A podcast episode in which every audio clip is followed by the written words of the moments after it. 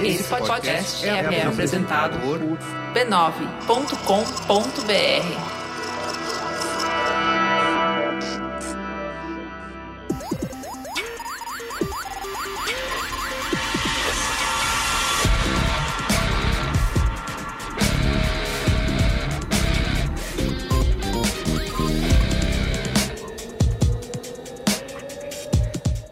eu sou o Carlos Merigo, esse é o Braincast número 376. Estou aqui hoje com Marco Melo, Salve, salve, rapaziada. Luiz e Gino.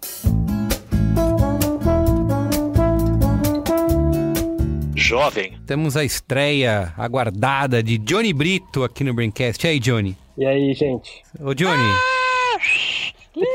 Se alguém, por acaso, se ouvinte do Braincast aí, tanto ouvinte novo, né, tá chegando pela primeira vez, ou ouvinte que tá ouvindo há muitos programas, mas não te conhece, né, ainda não ouviu falar de Johnny Brito, se apresenta aí. Eu sou só um brasileirinho. Bom, eu sou o Johnny, eu sou designer gráfico, ilustrador, meliante ocasional. E tô aí fazendo as capinhas do Braincast. É 200 capas essa semana. vão ser 200 capas, olha só que comemoração, né? É isso aí. Olha aí, bicho. Que momento. Muito bem, então se você já viu o Braincast bonito aí na- nas internets, nas redes sociais, saiba que isso tudo é obra de Johnny Brito. Também temos nosso convidado aqui, super especial, Fábio Marton. E aí, Fábio, tudo bem? Opa, e aí? Se apresenta aí para nossa audiência. Brasileiros e brasileiras, eu sou jornalista, tenho 16 anos, era editor Aventuras na História, fiz super, fiz um blog na Folha até um tempo atrás e as últimas matérias que eu fiz são no Intercept. Enfim, o cara do escrito. Super era fã do Aventuras na História, hein? Assinava e tudo. Lembro que quando eu mudei para São Paulo ia lendo no ônibus até o trabalho. Mas na época que eu comprei, você não assinava, né? Tipo, já tava completamente falindo aquele negócio, assim. Não sei, eu sei que assinei uma época até que não teve mais. e o Fábio tá aqui porque ele também é autor de um, do- de um dos textos aí que né, deu origem a esse Braincast de hoje. Onde Porque é gente- humilhante, né? Assim como o Johnny, que se autoproclamou humilhante, Fábio claramente humilhante também. Dissidente crente. É isso. Textos subversivos. Exatamente, ó. Nesse Braincast de hoje a gente vai falar sobre jornalismo sensacionalista né, e a profusão desses programas policialescos da TV brasileira. Vamos tentar discutir aqui o que torna essa fórmula tão viciante, né, atraindo tanta gente todos os dias para frente da TV, seja lá em que horário você ligar a sua TV, tá, tá passando algum programa do tipo. Quais são os Que já tinha que ter acabado, né? Eu já tinha dado essa letra lá no Tem que Acabar, não quiseram nos ouvir, e tá cada dia pior, velho. Quais são os perigos e os efeitos colaterais né, causados por esses programas na sociedade? E como disse o Marco aí, o que falta para regulamentar esse tipo de conteúdo né, na TV, tá bom? Mas antes, quero, como sempre aqui, divulgar a família B9 de podcast, né? Se você não conhece ainda, a rede B9 de podcast, você pode acessar podcasts.b9.com.br, né? Tem podcast de todo tipo. É, ao contrário do, na nossa pauta de hoje, a gente vai. Lá você encontra bom jornalismo, certo, Luiz Gino? Também pode encontrar Certíssimo. sua próxima dica de leitura, de filme, ficar antenado nas inovações tecnológicas. Enfim, tem muito podcast rolando. podcasts.b9.com.br ou então procurar por B9 no seu aplicativo preferido de podcasts, tá bom? São tantos podcasts que a gente consegue manter a nossa, a nossa sanidade, né? Ouvindo todos eles ao longo dos nossos dias, acompanhando nossas atividades domésticas. A gente vai ficando milionário também, graças Claro. a toda essa, essa quantidade gigantesca de podcasts, enquanto o mundo mingua uma crise econômica, ao lado de grandes bastiões como Jeff Bezos, como Mark Zuckerberg e outros, a gente, produzindo podcast por aqui, tá cada vez mais milionário. Porque é isso que Eles que conteúdo na internet faz com você, né? Conteúdo na internet te Exatamente. deixa milionário. Se você não sabe disso ainda, tá por fora.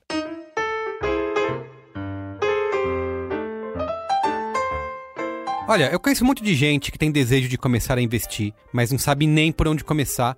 Ainda mais nesse mercado aí cheio de aplicativos, sites, bancos, fundos e siglas. Mas o que parece complicado pode ser muito mais simples.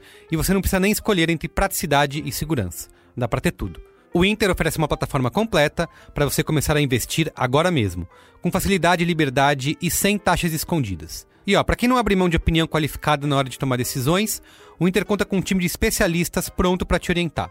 O foco é o seu resultado e não no que vai render maior comissão para o gerente. Com o Inter, você organiza a sua vida financeira em um só lugar, tudo na palma da sua mão, sem precisar ficar transitando entre operadoras ou fazendo TEDs a toda hora. Além disso, no Inter você tem fundos de investimentos selecionados com cashback direto na sua conta. Então fica aí a dica, hein? Acesse o site bancointer.com.br e comece a investir agora mesmo.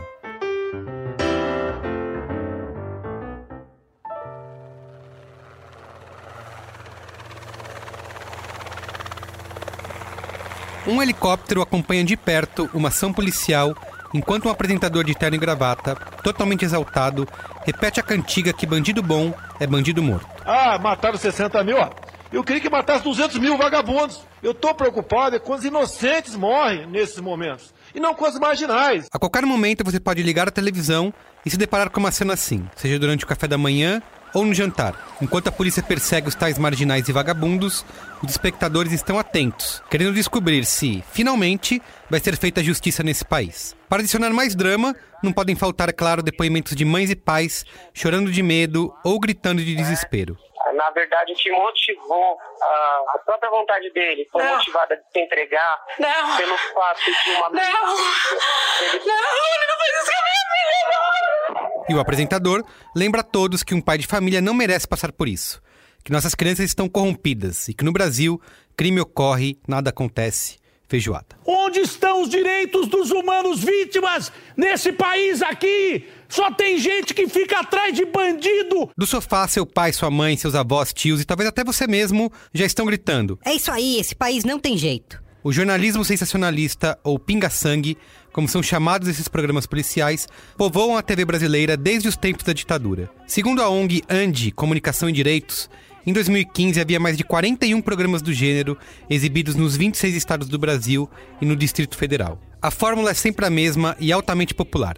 Transforma roubo, sequestro, dor das famílias e violência em espetáculo. Tudo vestido sob uma desculpa de combate ao crime e jornalismo. Algumas vítimas terminam tão humilhadas quanto seus abusadores. Mas não importa. O que fica é a batalha entre o bem e o mal. Uma mídia que explora o sentimento de revolta e a sede de justiça em troca de pontos no Ibope. E no Braincast de hoje vamos debater o que tem de tão viciante nesse jeito de fazer jornalismo. Quais são os perigos e os efeitos colaterais causados por esses programas na sociedade? Dá para regulamentar esse tipo de conteúdo?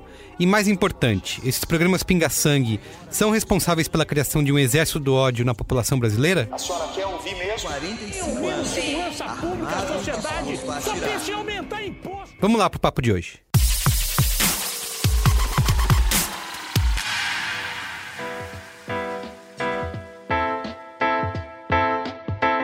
Queria perguntar pro Fábio, né, que é autor do belíssimo artigo publicado no Intercept Brasil, que tem o título Como Datena e os programas Pinga Sangue ensinaram os evangélicos fundamentalistas a odiar. Queria começar perguntando pro Fábio para explicar pra gente como surgiu essa pauta e como que você construiu essa reportagem. Curiosamente, foi no outro podcast que me chamaram enquanto jornalista, não enquanto ex-crente, que é de uns amigos meus, que é um Nada Tão Bom Nunca. Não sei se vocês conhecem, vocês já ouviram alguma vez assim? Sou fã. conheço. Fã? Ah, então. Foi no Nada Tão Mal Nunca, me chamaram lá para falar sobre isso. A gente foi conversando e foi surgindo várias ideias enquanto a gente conversava. E aí uma dessas é justamente que tinha uma relação entre, entre essa coisa de evangélico bolsonarista radical, assim, e programas pinga- pinga-sangue, né? Então foi meio daí que veio a ideia, de uma conversa mesmo, num podcast. Boa. Tá vendo? E a gente. Tem gente que diz que o podcast não vai mudar o mundo, né? Olha aí. Aí, olha só. Mas conta pra gente, Fábio, um pouco mais de como que. sobre o que, que é o artigo, o que, que você descobriu ali enquanto você escreveu. Sim, é, o que o artigo mostra, a série que eu estou fazendo no Intercept, essa é a terceira de quatro matérias que eu já fiz lá. A última saiu no domingo agora. É uma coisa assim, eu parto disso de ser um ex-evangélico, neto de pastor de Assembleia de Deus, foi menino pastor, enfim. Dessa posição de, sei lá, do crente dissidente que eu falei, eu, eu levantar pautas, ideias, só que aí eu faço uma matéria, eu vou lá e falo com acadêmicos, falo com fontes, levanto números, levanto dados para fazer uma matéria jornalística normal, assim, que é o que sai. Aí nesse caso, eu encontrei um historiador do jornalismo, encontrei uma figura que era um padre, é um teólogo que também era um filósofo, falando que existia uma certa relação meio sagrada entre o entre o apresentador de programa sensacionalista e seu público, que foi meio a chave que casou isso do evangélico radical, assim. Sim. E é a história de que policial, para esse evangélico radical, ele é meio um vingador de Cristo. Assim. Uhum. O mundo é cheio de pecado e o policial tá lá para fazer Deus volte, né? Tá lá para Deus voltar a favela, acabar com o pecado nesse mundo. Ele é autoridade constituída, né? Sim, é, e o, o apresentador também faz um papel meio de sacerdote nisso, né? Tipo, ele tá intermediando a relação entre o anjo vingador, que é o policial, e o espectador. Sim. Que programas que vocês, né, já passando a bola aí pra Johnny, Marco e Luiz, vocês assistiram e, e vocês tiveram algum impacto na vida de vocês? Eu, eu, eu lembro desde criança, né? Até é irônico falar isso, mas quando criança eu assistia na TV, no SBT, aqui e agora, né? O Gil Gomes fez parte da minha infância, porque eu ligava ali no SBT, tava esperando passar, ou tava assistindo alguma outra coisa à tarde, ou ia esperar alguma coisa que ia vir a seguir, enfim. Mas era comum. O que, que vinha a seguir do, do Aqui Agora? Porque eu tenho essa lembrança É, de que então. eu, eu, teoricamente, em casa, eu não poderia assistir o Aqui Agora. Sim. Mas eu tenho essa lembrança de que eu pegava o Aqui Agora no final. Exato. Tarde, porque. Era é carrossel, não era carrossel? carrossel, Exatamente, era vinha. Ah, era carrossel, então era isso. Tá explicado. Vinha carrossel lembro- depois de aqui agora e eu tava e eu passava esse tempo antes assistindo essas reportagens lá do, do aqui agora sem desavisado, né? Queria o Jaime Palilo e ganhava bala, né? Mas é muito louco, porque eu lembro que quando estreou aqui agora, eu tinha 10 anos de idade. E era liberado, assim, em casa, geralmente, nos anos, no começo dos anos 90. Era uma televisão, não era um- uma televisão por, por, por quarto, a gente tinha uma televisão na sala, e a televisão na sala era o que ia editar, o que a gente assistia. Então meu avô sentava pra assistir aqui agora, e a gente, todo mundo assistia junto. Então a gente via lá o o Jacinto Figueira Júnior, o homem do sapato branco, entrando dentro do Carandiru pra fazer matéria com os caras lá, o Gil Gomes falando do crime, o Feliz dando a, a previsão do tempo lá com Piriri Pororó, porque era muito louco, porque o aqui agora mexia, era meio que um notícias populares na televisão, né? Porque ele tinha essa coisa, tinha uma verve humorística também. Os caras colocaram o Maguila pra comentar a economia certa vez. Isso eu não lembrava. Então era, era meio, que- era meio que misturava. a- era o que, o que o Notícias Populares era, né? Que era esse jornal ultra sensacionalista, com manchetes engraçadas e, e falando de crimes ou falando de, de os antigos hoax dos anos 90, que ninguém tinha como. O bebê como diabo lá, o bebê demônio, não é? Bebê, bebê demônio, esse tipo Bebê de coisa. demônio. E o Aqui Agora tinha, ele tinha alguma coisa de universo expandido também, né? Que muitos humoristas usavam o Gil Gomes enquanto alvo, né? Das suas imitações. E aí eu, que era, que era um moleque metido a, a engraçadalho, eu queria imitar o Gil Gomes também, e aí eu, eu queria assistir o Aqui Agora pra sacar o que, que era o Gil Gomes e conseguir fazer a imitação melhor. E era isso que o Marco falou, ela era liberado, né? Nos anos engraçado. 90, nada era proibido. Eu, como criança dos anos 90, né? Eu lembro, eu lembro de crescer vendo aqui agora na TV. Eu acho que essa coisa de. Essa memória de ser no final da tarde, antes de carrossel, acho que era meio isso mesmo. Mas era engraçado que, assim, mesmo sendo uma casa de pastor, meu pai é pastor batista há mais de 35 anos, isso meio que nunca se criou muito lá. Minha mãe não suportava ver nada que tivesse violência, meu pai, é, meu pai até hoje, graças a Deus, é uma outra linha, e ele nunca. Tipo, isso não, não era uma coisa lá em casa, assim. Eu lembro que quando eu ia na casa dos meus avós em Recife, era basicamente o que passava na TV o dia inteiro, assim. E se não era na TV, era no portão do, do prédio, eu voltava o tempo inteiro ouvindo de graça lá que mataram não sei aonde, não sei o quê. Mas é engraçado como isso permeia muito a, a memória da infância, acho que de todo mundo que cresceu dos anos 80, 90 pra cá, assim, porque era uma coisa como o Gino falou, meio de universo expandido, e tipo, extrapolava o, aquele horário do programa na TV, era uma coisa que fazia parte do imaginário, da cultura pop, sei lá, você tinha contato com o que era o Gil Gomes, com o que era o Aqui Agora e coisas desse tipo, assistindo ou não. Sim. E esses apresentadores acabam virando, né, como o Fábio falou, figuras, né, celebridades no Brasil. E, e a gente tá falando de muitos esses programas nacionais marcaram bastante, mas tem também os programas regionais, né?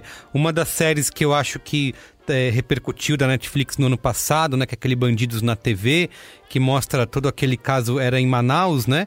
É, Manaus. Que a gente aqui no Sudeste não conhecia. Para mim foi um caso completamente novo. Descobri assistindo o documentário, né? Nunca tinha ouvido falar também. É, Não, mas é muito louco, porque a gente aqui em São Paulo veio saber também desses, desses programas regionais policialescos, que eram muito mais toscos, que era um cara numa mesa e um fundo verde atrás, quando a, a Gazeta fez, um- fez um acordo com a CNT, que era de Curitiba, e colocou no ar o 90 Urgente. Era o 90 Urgente, que era o nome? Que é o Do programa que Alborguete? ela- do Alborguete, depois alavancou o Ratinho, tinha o outro apresentador lá que era o Canário, enfim, que era aquela coisa do ficava um fax ali, a galera ficava mandando fax pro programa, o cara lia o fax na hora e falava de crime e ia lá, agora vamos ver a matéria do fulano que morreu lá no bairro tal, não sei das quantas. Então, o- a- essa chegada do, do- desse tipo de programa aqui em São Paulo por meio da CNT, porque não tinha antes, era o Aqui Agora e era quase que exclusivo o Aqui Agora, o programa policia- policialesco que passava aqui em São Paulo. Chegou esse novo, esse novo filão e tem tantos outros pelo Brasil, né? Tem o, um que é muito engraçado lá, que é, que é do. Os caras sempre vão no bairro do Salgado, lá, lá em Recife, que é o Sem Meias Palavras, que depois tem vários memes aí, o cara do Se eu pudesse eu matava mil, que eu socava homem, tem o Caninha, tem o. Os caras vão entrevistar o Mudinho na cadeia. Então são, são uma variação de, de- de um mesmo, em cima de um mesmo tema de vários lugares do Brasil. É que a gente aqui só fica sabendo quando aparece pra gente, né? Não é, que- não é notícia. sim. Ô, Fábio, dá pra chamar isso de jornalismo ou tem um outro nome? Boa questão, né? Jornaltainment, às vezes, às vezes o que eles fazem é fake news mesmo, assim, assumida, tipo, eles irem caçar, enfim, o bebê diabo ou chupacabras e coisa e tal. E às vezes eles só estão dando uma cobertura policial, né? Com um certo viés meio explosivo, assim, mas que não é nem tão diferente do viés da cobertura policial tradicional, né? Você pega o cara entrando lá no camburão, é que eles vão lá e zoa ainda com o cara ainda por cima, né? Sim. Tem uma performance em cima disso, assim. É, é- é que, assim, meio era fácil definir o que, que era jornalismo um tempo, em- um tempo atrás, né? Tá começando a ficar meio nebulosa essa, essa fronteira, assim, né? Ou não pra mim, que eu sou jornalista, e não pra vocês, mas pro público em geral, né? O que o público acha que é jornalismo. É, isso tem até um paralelo com os próprios programas de auditório, né? A gente vê, não precisa ser necessariamente esse formato que a gente vê né, da cobertura do Datena, né? Que vai botar o helicóptero lá, é, vendo a perseguição da polícia contra os vagabundos e tudo mais, mas aqueles próprios programas da Márcia, né? Vocês lembram disso também, de auditório, que era que é o, o freak show, né? Assim, é, de mostrar, de realmente explorar é, a humilhação das pessoas, né? De explorar esse, esse lado. E isso tem um, um apelo enorme, né? Para o público, né? A audiência. cons- é, Você pega esses números de audiência desses programas policialescos aí, eles estão sempre ali em segundo lugar. Talvez não consigam bater a Globo, mas nesse caso aí que teve recente, né? Acho que foi esse ano, do apresentador lá, o Luiz Bate, né? Eu não, não esqueci o nome do programa dele. A mãe descobre que a filha foi assassinada através do programa. É, isso deu uma grande repercussão, né? A gente viu bastante é, na internet as pessoas indignadas mais uma vez. Esse programa subiu, teve recorde de audiência nesse momento, né? Então, quanto mais eles fazem isso, mais as pessoas continuam consumindo, né? O Luiz Bate, ele coleciona, né, essas, esses momentos bizarros e, e aparentemente sem grandes, sem grandes consequências. Ele, além desse caso da mãe que descobriu que a filha tinha morrido no ar, e aí ela, ela desmaia, e aí a tentativa de desculpa dele foi, não, mas ela, ela pediu pra saber, a gente não poderia não falar pra ela. Teve alguns outros casos bizarros, teve um caso de uma, de uma menina que mataram, teve, rolou um crime, mataram um cara, as causas, né, e as condições do que estava acontecendo, tudo era muito, muito obscuro, né, tudo muito na base da suposição, e aí o programa é, chegou afirmando sem, sem nenhuma dúvida, agiota é morto por inimigos, e aí a filha entrou na hora falando que agiota, que vocês estão falando? Não, agiota. A gente perguntou aqui para um vizinho e ele falou que era agiota. Que vizinho que vocês perguntaram? Não, vizinho aqui. Mas, mas que, que vizinho? Não, mas olha, se era, se não era, não é, não é o mais importante. Aí falou, Mas como assim? Você no tá falando em rede? Você tá falando em rede nacional que o cara era agiota e morreu que era agiota. Ué, declaratório, que não é? o irmão da mina, sei lá, o primo agrediu a equipe e ainda saiu reclamando que, enfim, os parentes estavam sendo agressivos com eles, ainda saíram de vítima ainda. É, então muitos casos te- é, têm acontecido, específico aí do caso do Luiz Bate, mas isso deve rolar com uma grande frequência em outros programas, em que a apuração é quase nula, né? Você chega por ali, corre pra estar tá, pra tá no local da notícia, apura ali com um, dois. Se alguém falou alguma coisa que parece mais interessante, taca no GC, bota na chamada e bora pro gol. E aí a gente, sei lá, pelo menos eu passo, né? é- é- esse é o comportamento que passa mais longe do que eu é, fui, do que eu cresci aprendendo que era jornalismo, que aprendi fazendo enquanto jornalista, né? Cada coisa que, que, eu, que eu ia escrever, cada coisa que eu ia reportar, cada coisa que eu ia falar na TV, porra, se eu, se eu não tivesse checado sete mil vezes, eu tomava uns, umas comidas de rabo de editor, de chefe, que era impressionante. E a gente vê nessa cobertura, nessa, nessa tentativa desesperada de, de tentar ser o primeiro a falar, trazer uma coisa, uma coisa impressionante, de espetacularizar o- o- os casos policiais, os casos criminosos, transformar em entretenimento, a- essa checagem, essa apuração, na maioria das vezes nesses programas passa muito longe, né? Mas aí a gente tem que dar um braço a torcer, pelo menos jornalismo na internet, cara, às vezes é corrido também, o pessoal vai lá, Nossa. quer jogar antes, comete esse, esse mesmo tipo de erro também. Dá, aquela coisa que o pessoal reclama do declaratório, é meio isso também. Você vai, pega a fonte, fala o que a fonte falou e repete, né? Diz que me diz. Pegar contexto, Mas- não tem tempo, né? Mas a penetração da internet é algo que não se pode comparar com a TV aberta, por exemplo. Você colocar, fazer o que esses caras fazem na TV aberta, que numa frase o cara tá falando para milhões de pessoas, sendo que na internet você pode tirar o link do ar e já era, entendeu? Essa comparação é muito injusta, porque assim, você, o cara que quer dar o furo numa matéria de internet ou uma matéria de jornal escrito, ele escreve e ele tá bancando o risco ali para poucas, as poucas pessoas que vão ler ali na hora. Na televisão, ah, eu acho que a responsabilidade tem que ser muito maior, porque o que ele fala ali tá indo para muito mais gente. O bagulho é muito mais espalhado. Então, a checagem na televisão, ou, ou esse tipo de cuidado, sabe? Essa coisa que o Bate não teve com a mãe da, do- da, da, da moça lá que foi assassinada. Esse tipo de coisa na televisão é, é muito mais escandaloso, porque. Pra começar, que televisão é uma, é uma concessão pública, né? Ela, ela você tem que ter a responsabilidade do que você vai colocar ali. Ali é um serviço público, no final das contas. Por isso que eu tenho tanta raiva desses programas pol- policialescos, por exemplo, porque é o dia inteiro essa merda.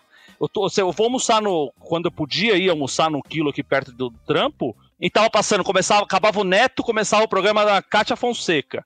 Os 20 primeiros minutos era ó, assalto no banco, não sei das quantas, explodiram a cabine do metrô e papapá, porque os caras parecem que querem pegar o, o sensacionalismo, fisgar o público pelo sensacionalismo, e depois ela vai fazer as receitas de paçoca de amendoim, a receita de pavê. Mas, mano, ficava 20 minutos na hora do almoço. Aí se eu, eu saio aqui pra ir às vezes no mercado. Todos os lugares que eu passo que tem televisão tá ligado numa porra de um programa policialesco desse. Seja uma da tarde, audiência três da dele tarde. é de restaurante de, de quilo. Total, hoje, hoje eu liguei a televisão, ontem fiquei vendo aquela desgraça daquela fazenda lá, pra ver se presta, mas não presta. Mas aí desliguei a televisão na Record. Aí hoje liguei a televisão pra almoçar, tava na Record. O que que tava passando? Marido mata a mulher na rua que voltava do trabalho e não sei o quê. Uma da tarde, velho. Não, uma da tarde você tá sendo. Eu já vi de manhã, às nove da manhã, num. Mas é que o no, dia inteiro, no cara. SBT. Se você passar, passar os canais, é o dia inteiro essa merda. A Record só faz isso, é igreja e, e novela bíblica e, e programa que, que mostra desgraça. Aliás, essa Mas é tem tudo a ver, né? Tem tudo a ver um com o outro. Isso, isso que eu ia falar. Essa conexão que é o que o Fábio explora bastante no, no texto, né? Da Bíblia com a, com a matação. Diga aí, Fábio. Então, o que o que eu tava pensando é que, na verdade, cara, mesmo que eles não fizessem o jornalismo tão cagado assim, tipo, mesmo que eles fizessem direito by the book, que eles, que eles fossem factuais e coisa e tal, assim, é, a abordagem, o recorte que eles escolhem já ainda assim transforma a coisa num negócio muito problemático, assim, né? Que é justamente essa certa cultura policialesca que vem da ditadura militar, né? Cultura do policial que vai lá e mata e é isso aí mesmo que tem que ser, né? Que é o grupo de extermínio. Agora, essa parte religiosa é que às vezes as pessoas veem um negócio muito escândalo, história sexual escandalosa e coisa e tal assim, imagina que isso não vai combinar muito com uma coisa tipo evangélica, conservadora, né? O pessoal tão certinho e coisa e tal, assim. Quando na verdade é o contrário, né? O que esse pessoal, a visão que pessoal tem do mundo é a visão do mundo sitiado, né? Eles estão lá na casa deles bonita, que é a casa de santidade, abençoada por Cristo e com a família, e embaixo tá rolando, tipo, é, a festa do capeta, né? Sodoma e volta. Gomorra. Sodoma e Gomorra, em, em volta é Sodoma e Gomorra. É tipo assim, eles estão lá no castelinho deles se protegendo. Isso aí você não precisa. Mesmo quem não é religioso, o programa passa essa ideia, né? Você tá lá na sua casa prestes a ser invadida e estuprarem, destruírem sua família e coisa e tal, assim. O que pega para eles é que eles também têm uma distinção pro religioso, religioso evangélico fundamentalista, geralmente pentecostal, né? Ele também tem uma coisa muito forte dele de separar, né, o que que é graça do mundo, né? O que que é as pessoas que estão dentro da igreja e as pessoas que estão fora. Música profana, música religiosa. Então para ele fica mais essa clivagem, para ele é um retrato perfeito, retrato que, que, que o programa sensacionalista mostra do mundo exterior é exatamente o que ele imagina, sabe? É a festa do demo lá. Sodoma e Gomorra acontecendo assim. E nisso, mocinho, quem tá lá enfrentando as forças do capeta no mundo, é policial, né? E os É. jornalistas que estão do lado do policial, né? E acho que quanto mais caído esse mundo externo, né, o que externo e interno parece, mais santo esse mundinho dentro da bolha da igreja também ele parece. né? Enquanto você vende essa narrativa de que o mundo lá fora é essa coisa onde você vai sair, você vai ser estuprado, assassinado e vão enterrar o seu corpo usando o seu pé. tipo, e dentro da igreja. Usando o seu igreja pé? Sei lá, né? E dentro da igreja você tá protegido é, por essa, enfim, essa mentalidade, essa santidade. E é engraçado como acho que não é só na, na, igreja, na igreja pentecostal, acho que é claro que isso às vezes vai encontrar gradações diferentes em, em dessas denominações, mas é, eu acho que também tem muito, vem de uma interpretação literal ali de um texto de Romanos que fala que toda autoridade é instituída por Deus e que você deve se deve ser submisso a essa autoridade, que meio que tipo quem não deve não teme, sabe? Quando o texto anterior fala que você não paga mal com mal, que você vai chorar com quem chora. É, então, assim, é aquela coisa de construir uma narrativa. Então, esse texto, nessa é, interpretação rasa, ele serve a essa narrativa de que o mundo é uma merda, tá tudo pegando fogo, e então o policial que tá lá, ele é autoridade colocada por Deus e ele vai descer o dedo mesmo e eles têm que fazer e tá certo, sabe? É, tanto essa, tanto essa coisa da, da interpretação brilhante aí que o Johnny trouxe, citando trechos da Bíblia com argumento de autoridade, quanto a questão de se identificar com a, com a específica, o específico programa policialesco e com a linguagem trágica e com essa imagem de que o mundo é, tá perdido, não, realmente tá, é uma coisa que a gente que a gente fala em vários das nossas conversas, em vários dos nossos programas, em vários episódios, e que a gente faz também, e que todo mundo tem feito, e que tem sido um dos grandes debates sobre o acesso à informação, o acesso a jornalismo, o acesso a, a, a entretenimento quando, quando vem, que é a gente não busca a verdade, a gente busca verdades que provam o nosso ponto de vista de mundo. Então, tá falando aquilo que a gente quer ouvir, não interessa se tá certo, se tá errado, o jeito que fala, como fala, a gente vai defender, a gente vai achar aquilo maravilhoso, vai trazer como verdade absoluta e foda-se o resto. Inclusive tem a pessoa do apresentador, né? Tipo assim, é, é uma coisa personalista isso, né? Você precisa que os repórteres e o apresentador são meio personagens dessas matérias. Pegar isso aqui agora é, é, é a praça nossa do jornalismo, né? Cada um, cada jornalista tinha seu É bordão. assim. verdade, verdade. E eles foram pra esse lance que era, em vez de ser o, o, o que aconteceu, né?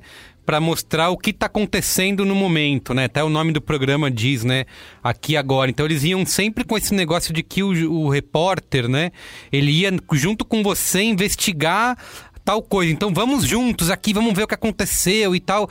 Então é, é- já era um formato diferente, né? E não E só aí- isso, eles foram um dos primeiros programas a comprar a imagem de cinegrafista amador. Então eles, eles era um lance meio que eles incentivavam, ó, se você tá vendo um crime perto da sua casa, grava que a gente compra as imagens. Que hoje é algo muito comum, que hoje não, não passar de zap, você passa pro cara, o cara põe no ar, tá? tá? Do SPTV faz isso, sabe? Mas então, eu peguei isso de personalização para dizer assim que se você pegar como esse pessoal enxerga, sei lá, o pessoal que tá na bolha aí, é- não é só crente, obviamente, todo a bolha que não é a nossa, enfim. O pessoal vai falar que é terraplanista e coisa e tal. O conceito de verdade deles, do jeito que eles lidam com a verdade é eu posso confiar nessa pessoa ou não. Sim. Não é instituições científicas, a faculdade, a tradição, enfim, da filosofia, etc. O que interessa é ah, você pode confiar naquela pessoa ou não. Então, quando você pega um, um cara tipo da Atena falando, eles confiam no da Atena. A verdade é verdade porque o Datena falou, entendeu? Não é só na, na cabeça deles, não é porque eles querem concordar, é porque o Datena falou. Sim. É uma pessoa que eles confiam, assim. E aí você vê também como é que essa coisa que, lá, que eu falei de sacralizar, a gente pega umas figuras que a gente acha meio hedionda de olhar para eles, e para eles é um homem bom, sabe? É um exemplo moral, assim, uma pessoa como o Datena, assim. E o próprio Bolsonaro, enfim. Para eles, eles percebem ele como uma pessoa boa. E o que parece meio absurdo pra gente, mas é por causa disso, porque é um moralista, sabe? A pessoa que tá lá jogando a fúria do cidadão de bem, da, da moral deles, assim. Sim. É quase como se fosse transferir essa autoridade pastoral, né? Ela é transferida pro apresentador, pro presidente, que não à toa começa a usar PR como abreviação de presidente. É, essa, transfer- essa transferência de autoridade. Exa E até essa, eu vejo até. Me corrijam se vocês acharem que eu tô exagerando, mas eu, eu percebo até na própria, no próprio jeito de falar deles, no próprio jeito de, de, de falar para com o público. Os apresentadores, hoje em dia, a grande maioria, o Datena é um cara que, assim, é, era um radialista esportivo, que depois de trabalhar muito tempo com esporte, narração, de ser repórter, é um cara que, que migrou para esse tipo de, de jornalismo. Ele carrega até hoje os traços, né, os, os cacuetes de um jornalista esportivo apresentando aquilo. A maioria dos, dos apresentadores que seguiram a, a, a escola do Datena, ou essa escola de, de apresentação desses programas é, policialescos, eles, eu sinto que eles são uma mescla, né, de uma caricatura do que o Datena é, eles tentam emular o Datena na sua, em, em várias dos seus comportamentos, do jeito como apresenta, da, da, da fúria que eles colocam e da insatisfação que eles colocam, da indignação que eles colocam no ar quando eles comentam né, com, com o público ou com alguém que está no estúdio, etc e tal. Mas eles também replicam um pouco da caricatura dos pastores neopentecostais do exagero na, na fala que alguns têm. Às vezes, até uma coisa que rolava. Eu fiz um, um trabalho grande na época da faculdade de análise dessas de comportamentos de, de, de pastores neopentecostais. E assim, tinha um. Na, na Universal, por exemplo, tinha um rolê de pastores que depois que assumiam seus postos enquanto pastores, eles mudavam o sotaque deles. Porque o sotaque do cara, é, quando ele falava com sotaque carioca, mais arrastado, ele lembrava mais o Edir Macedo, a alta cúpula da igreja, e parecia que trazia mais confiança dos fiéis e trazia mais aquela, aquela persona. Então eu sinto muito isso também, eu sinto essa mescla dessa, dessa galera Luiz Bate, desses caras que, que chegam numa nova geração aí, pós-Datena, parece que eles eles estão se auto. A, a referência vem, vem sempre dela mesma, né? Do próprio, do próprio formato. Sim. Vocês acham que dá pra gente dizer que essa cultura desses programas pinga-sangue, né? na- nas tardes, manhãs e noites, né? O tempo inteiro na TV é responsável por nos trazer até esse momento, até esse ponto de eleger esse presidente, né? Que tá no poder hoje? Ou isso seria exagero, é mais uma conjunção de fatores? Porque eu vejo, assim, já fazendo a pergunta e já dando meus pitacos, eu acho que esse, por exemplo, o lema, né, do bandido bom, bandido morto, ele foi muito colocado na sociedade por esse tipo de programa, né? E você vê as pessoas que são é, vítimas, né, desse tipo de é, é, de cultura, de comportamento, também concordarem com isso, né? Você vê isso nas próprias periferias, né? Quando você vê a juventude negra que é super vítima dessa, dessa violência policial, né? E dessa, e dessa visão de que, ah, não, é bandido, vagabundo, não sei o quê. Você vê isso na periferia rolando também, né? Essa galera, não, esse é, é vagabundo mesmo, não tem jeito, tem que morrer, tem que ir pra cadeia, tem que... Então isso acabou sendo colocado na cabeça das pessoas, da população em geral, é de que elas mesmas são vítimas disso, elas acabam concordando com essa, com essa visão de mundo, né? Dá pra dizer que isso é real ou tô viajando aqui? Pra caralho, né? é, não, então, eu acho que é, assim, primeiro é uma coisa que con- con- ela continua, né, a cultura da ditadura militar, que era aquela coisa de grupo de extermínio e coisa e tal assim, e, e ela se insere como uma coisa que vai cultivando o ultraconservadorismo brasileiro desde lá dos anos 90, né? E aí você pega esse caso da periferia, isso, isso vamos dizer assim, é um dos pilares, né, do bolsonarismo, não é o único, Mas a coisa se mistura, né? Quando você colocou, por exemplo, essa questão dos pobres e coisa e tal, é justamente os caras também que estão sendo alvo de trabalho missionário de, de igrejas evangélicas reacionárias. E, os, e ambos colocam nessa, nessa dicotomia, né? Morreu porque mereceu. Sim. Morreu porque é bandido. Se fosse cidadão de bem, não tinha acontecido. Exato. É, eu acho que, no mínimo, isso ajuda a normalizar isso, né? Não sei se eu, se eu tenho competência para dizer se isso é uma questão de causa e efeito ou não, mas eu acho que, no mínimo, ajuda a normalizar isso, né? Você tá ali o tempo inteiro ouvindo que o mundo é violento, que tudo é violento e que tem lá o policial herói que tá matando todo mundo, então aquilo é natural, e aí você vai naturalizar um cara que fala ali num, num congresso que bandido bom é bandido morto e confunde justiça com vingança e é isso aí. Então acho que faz parte de um caldo maior que com certeza foi um ingrediente bem pesado aí. E ajuda a fortalecer também o discurso do porte de arma, essa coisa do cidadão poder se defender. Isso é algo que esses programas policialescos fazem todo, todo dia, praticamente, assim, sabe? Mostrando, inclusive, cenas de câmeras de pessoas sendo rendidas com arma. Olha lá, o vagabundo tá com arma, mas o, o cidadão não pode ter arma. Isso, é. Por que, que o cidadão não pode ter arma e não sei o quê? E isso é, vai entrando na cabeça das pessoas, sabe? Minha mãe falou uma vez que, ah, que se liberar a arma, eu vou comprar uma arma. Eu falei, mãe, se você comprar uma arma, você não vê meu filho nunca mais, sabe? Eu não vou deixar ele entrar numa casa que tem uma arma.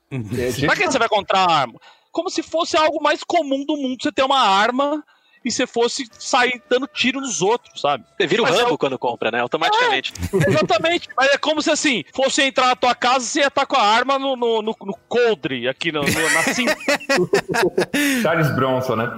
É, então, a gente não pode esquecer um, um lado político desses programas, que é não só o bandido, mas o amigo do bandido, né? Que vem a ser quem? Qualquer progressista, né? Sim. Quem fala de direitos humanos, quem Exato. critica a polícia, entendeu? É direitos é- humanos para humanos direitos, né? Não é pra todo mundo. Então, dá pra dizer que é um pilar, assim, sabe? Não, não é o único, mas é que a coisa é meio. Realmente, uma coisa caminha com a outra, assim. né? É, se, se a gente fizer uma comparação linguística aí desses programas, né, do que esses programas eh, geraram todas essas décadas, com o que a gente vê na internet hoje, né, os comentaristas de portal aí, o seu tiozão bolsonarista nos grupos de zap, é, basicamente é o, o, mesma, o mesmo idioma, né, que essas pessoas estão falando, né. Então, dá pra gente chamar esses programas pinga-sangue aí uma espécie de telecurso do ódio no Brasil, né. Não, e, e o- e, assim, o Datena, por exemplo, tem uma retórica muito forte que tudo que ele fala, ele acaba com. E essa é a grande verdade. Essa é a É grande mesmo, verdade. É mesmo. Não, aqui, aqui eu falo a verdade. Porque, e aí, para essas pessoas que são seguidoras de Datena, ou seguidoras desses programas, fica sendo a verdade. O que aparece ali, o que ele fala ali, é a verdade. Então, sei lá, se o Datena tá falando sobre cortar benefícios de. de de trabalhador. Não, porque se não cortar esse- essa, matada aí dos, dos, dos trabalhadores, o país quebra. E essa que é a grande Por que verdade. se não aprovar a reforma da Previdência, Marco Melo? O país o Brasil quebra. quebra, porque Exato. essa que é a grande verdade. E aí, velho, uma vez que o cara tá falando que é a grande verdade, uma massa já tá achando que é a grande verdade. Por mais que esteja colocando dessa galera, entendeu? Cara, eu vou, eu vou começar a repetir. Todas as vezes que eu falar alguma coisa aqui no Braincast, eu vou repetir. E o meu cabelo é muito bonito. Os meus cachos são sedosos. Que eu vou, eu vou testar isso durante um ano. O Brasil inteiro vai daqui a um acreditar ano nisso. O Brasil inteiro começa a assumir isso como, como uma grande verdade.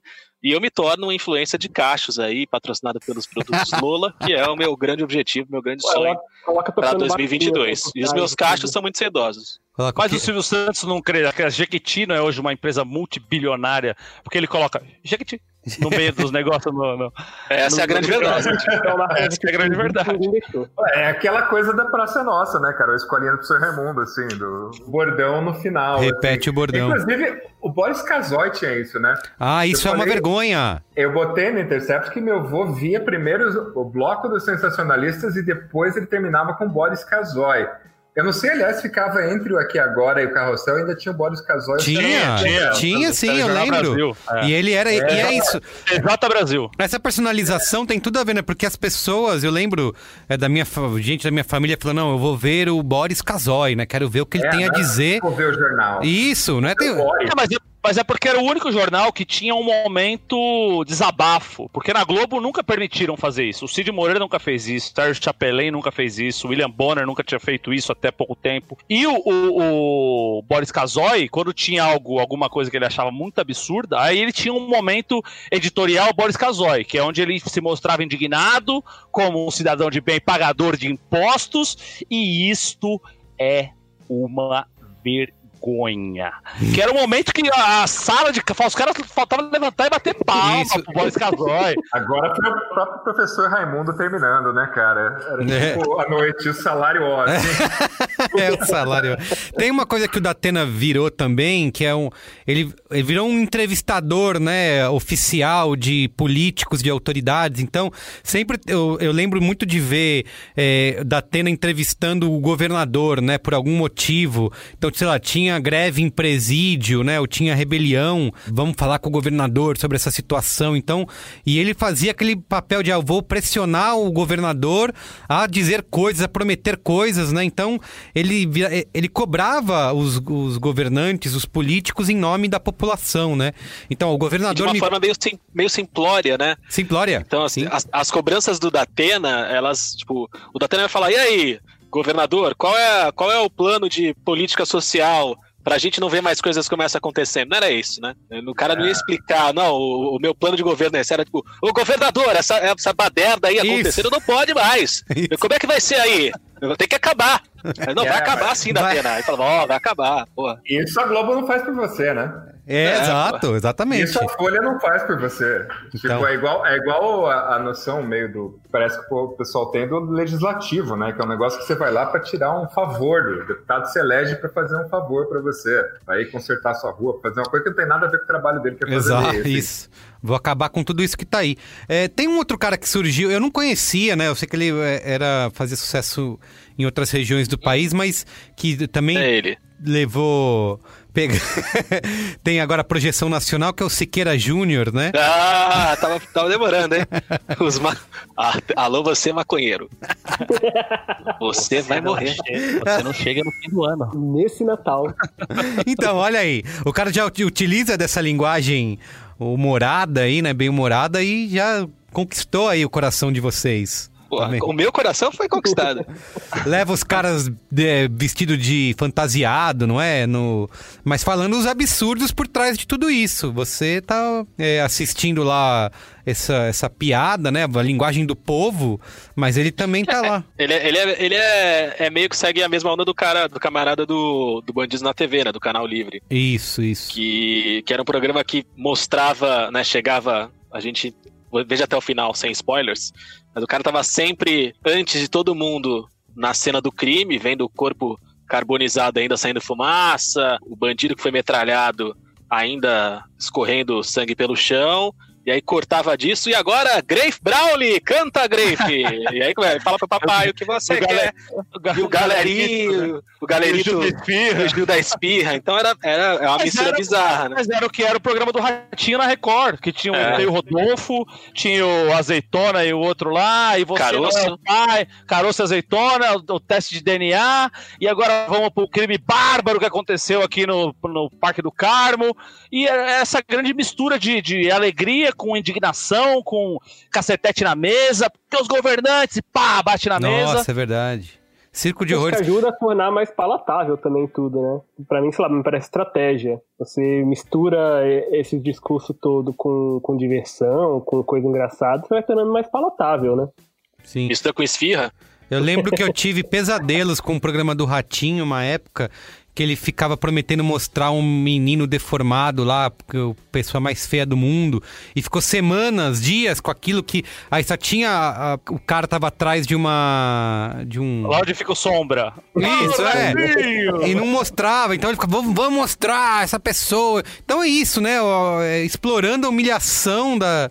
E eu ficava, Mas, como será que, que, monstruosi- que monstruosidade Mas, ele vai tentar Rodrigo, escondendo? Ele ficou uma semana com uma caixa no palco. E o Rodolfo ele falou assim: não, porque o Rodolfo vai mostrar aqui algo muito extraordinário. Algo que vocês nunca viram, é de outro planeta. E ficou uma semana. Quando abriu, saiu o ET, o famoso ET, É que virou mesmo. ET e Rodolfo. Era o ET. era o ratinho de Schrödinger. Nossa, É, exatamente.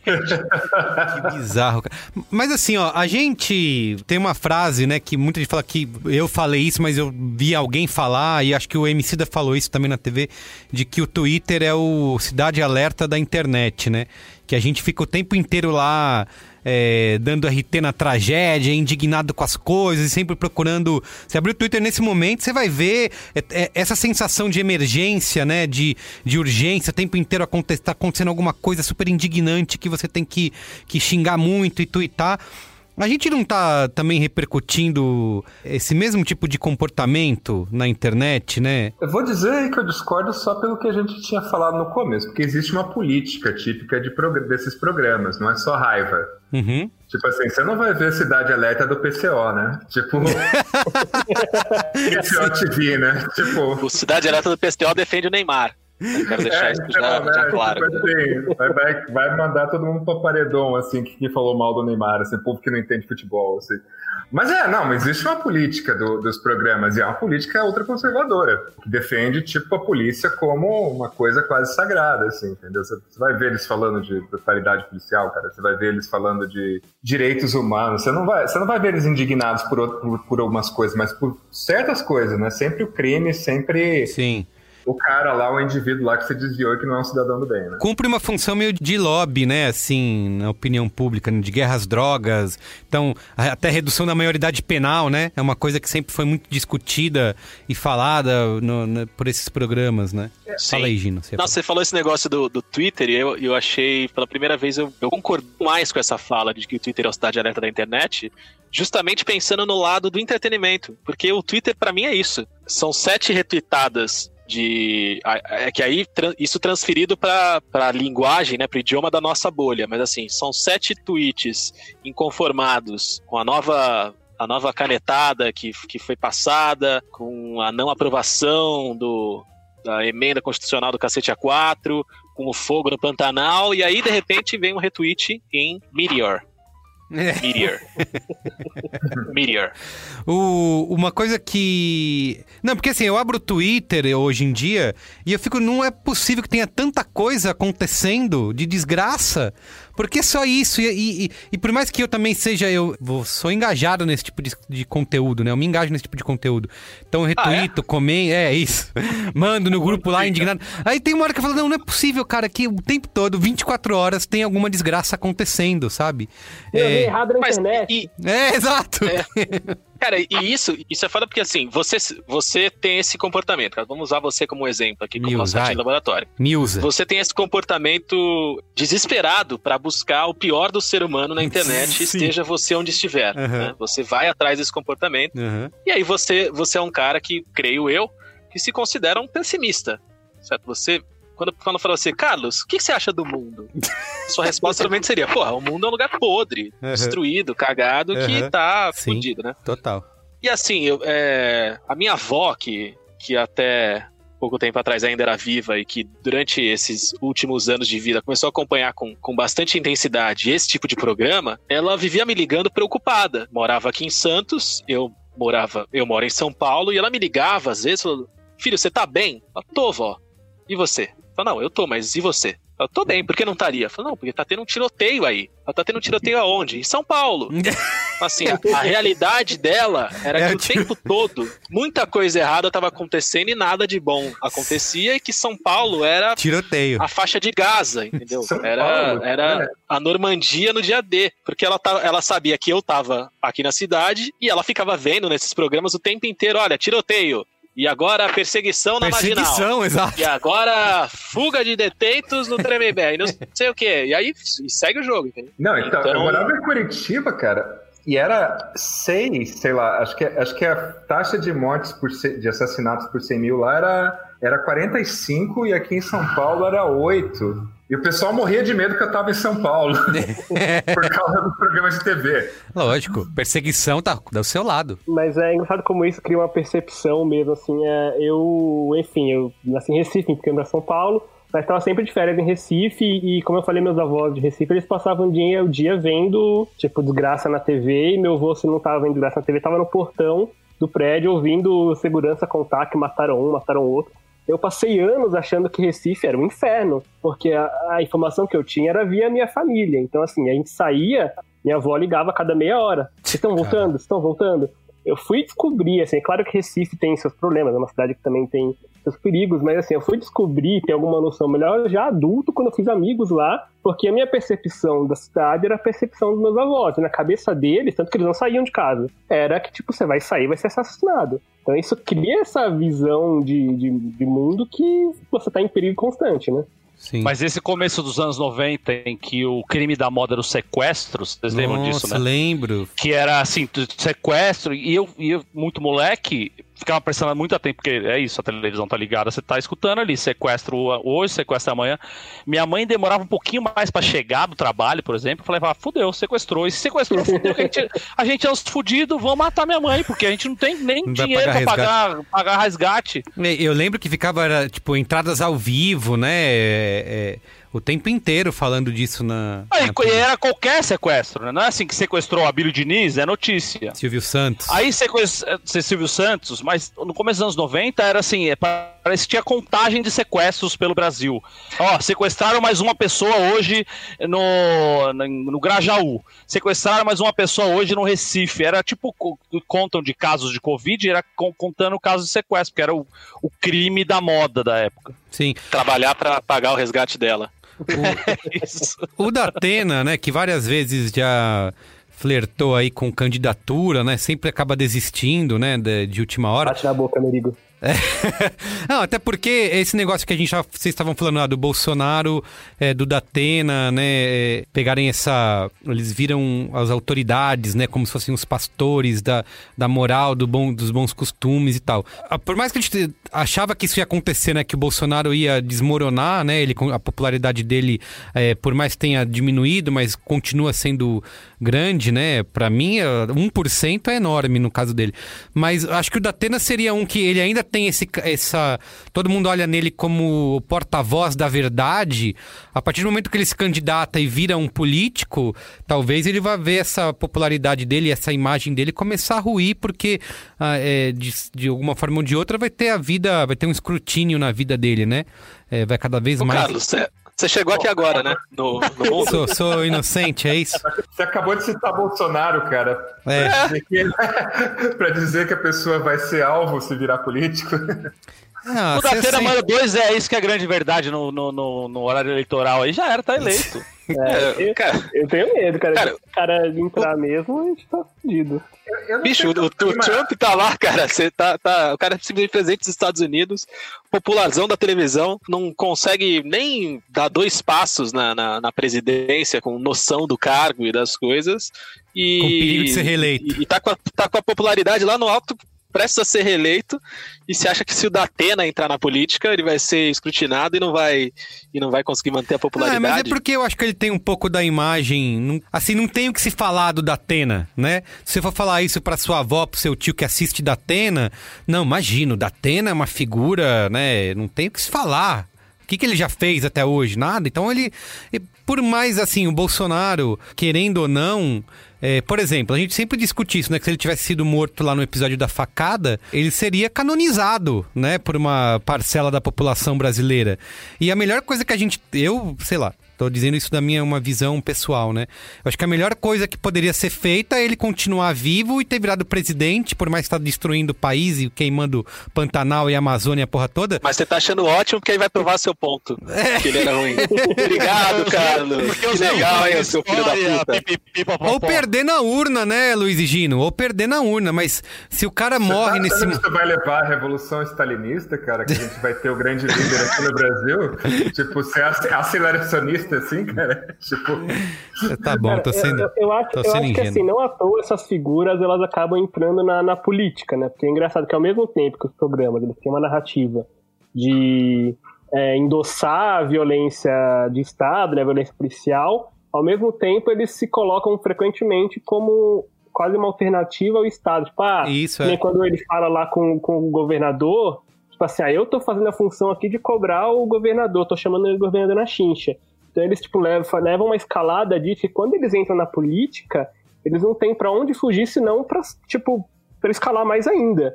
Que aí, não, agora que você ficou aí anos falando na TV que era tudo uma zona, que não sei o que, agora você tá na política, você tem que também matar todo mundo.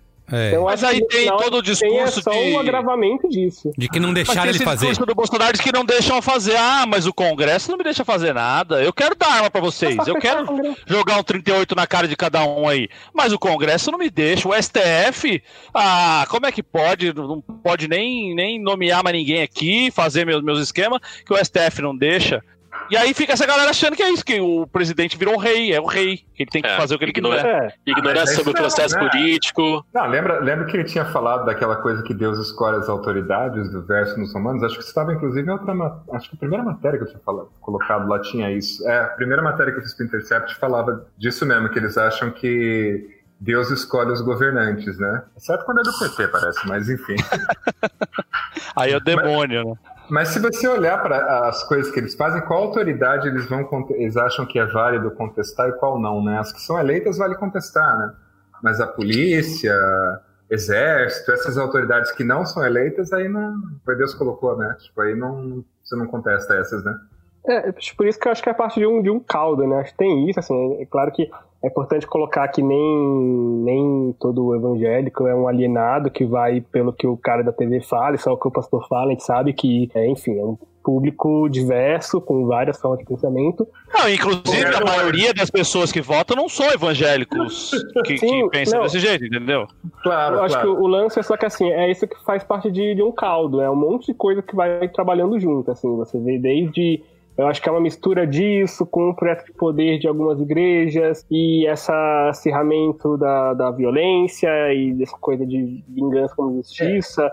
É, eu acho que no final tudo isso constrói esse caldo que, velho, não é coincidência andar junto e vai criando essas várias peças de um problema que eu acho mais complexo, né? Não, e voltando no que o Carlos falou no começo lá, sobre a gente buscar. Foi o Luigino que falou, sobre a gente buscar a opinião que vai confirmar o que a gente já pensa. As pessoas vão atrás dos líderes, líderes religiosos aí, seja ele pastor ou padre, o cacete, que vão confirmar o que eles pensam, ou que pensa, ah, eu vou seguir aquele padre porque ele odeia gay.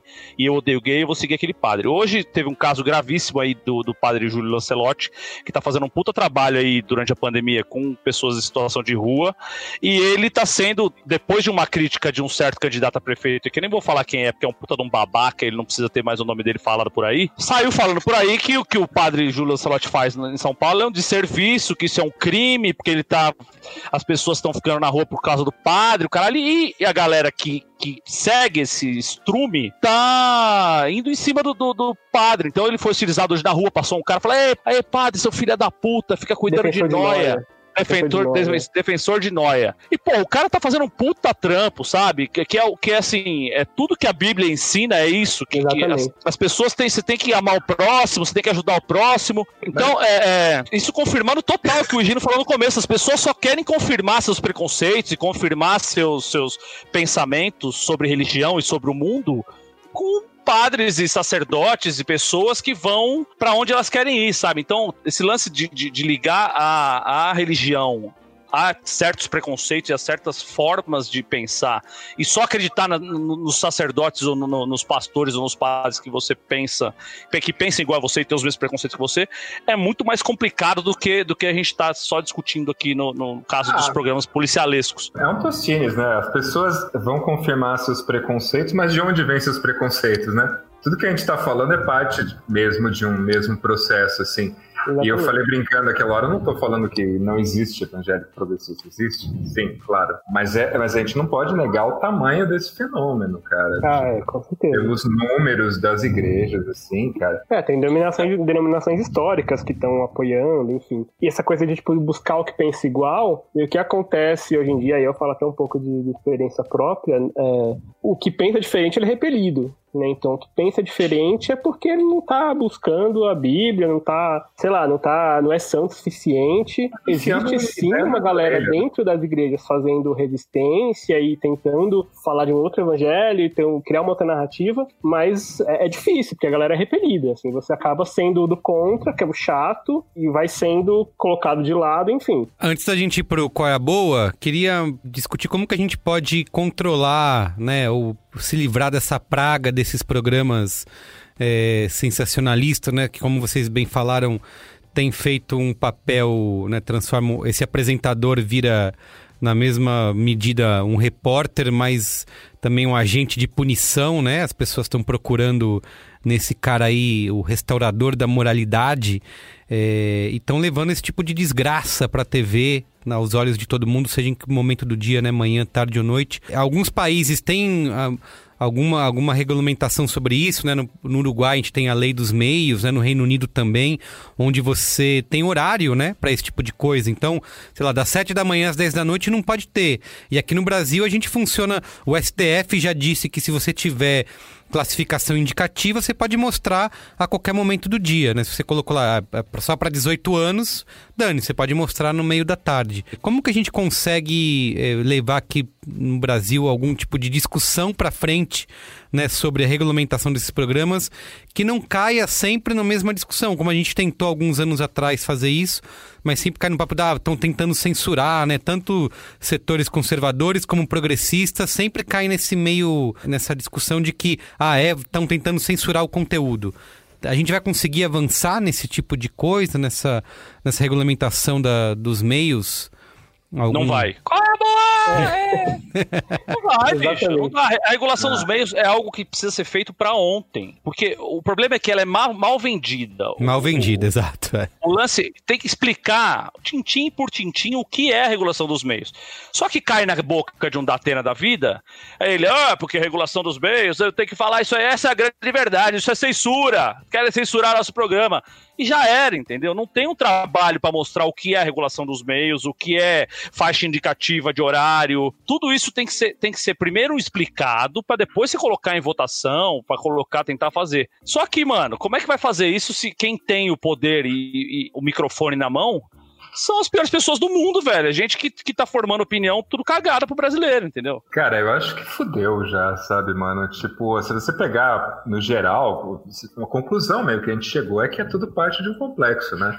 Uhum. Igrejas, bolsonarismo, militares, milícia, é, programa sensacionalista, enfim. E, na verdade, é um. Me parece que é um projeto de jornalismo até bolsonarista, sabe? Se cai uma fucking ditadura Bolsonaro aí, cara, o que, que, seria o programa de TV ideal para ele? O que, que, seria o programa jornalístico que ele consideraria ideal, assim? Mesmo que parecesse um pouco mais sério, entendeu? Mesmo que tivesse uma cara mais Boris Casoy, aí até esse moralismo é parte da coisa, entendeu? É só você ver quantas vezes, com, com, quem ele falou desde que ele foi eleito. Só falou com o Record com Bandeirantes. E o SBT, talvez, não sei. Ele não falou com a Globo nenhuma vez, porque ele sabe que se ele for falar com a Globo ele vai ser apertado. Ele só falou com os canais que ele distribuiu toda a. Ele cortou da Globo a, a propaganda federal em 80% e distribuiu entre Bandeirantes, Record e SBT. E só fala em, em jogo em terreno que o jogo tá ganho, entendeu? Você não vê a Record falando mal do governo, você não vê a SBT falando mal do governo. O SBT comprou a Libertadores agora agora com puta, puta aporte de, de grana federal pra, pra propaganda. Isso. Então, Tem uma então, coisa que, é... que você falou, Marco, que é, essas emissoras são concessões públicas, né? Então, a gente precisa discutir que tipo de conteúdo, né, que é exibido e acho que existe esse tabu, né, que passa, ah, vai ser censurado, então, então a gente não pode falar. E, e muito, a, tudo a legislação que fala sobre direitos humanos não funciona para esse âmbito da radiodifusão, né? O que acaba sendo um problema muito grave porque não tem como você alegar, né, que essa é, exploração, né, da miséria humana, né, essa espetacularização da tragédia está ferindo direitos humanos, porque quando você fala de radiodifusão, isso acaba entrando aí no, é, no jornalismo, então ninguém consegue, ninguém é responsabilizado, né? Por esse tipo de conteúdo. Então, a gente vai ter que discutir qual é o que tipo de conteúdo é adequado para essa faixa horária, né? E as pessoas têm que estar tá dispostas a, acho que o que você falou, acho que é a chave do negócio, né?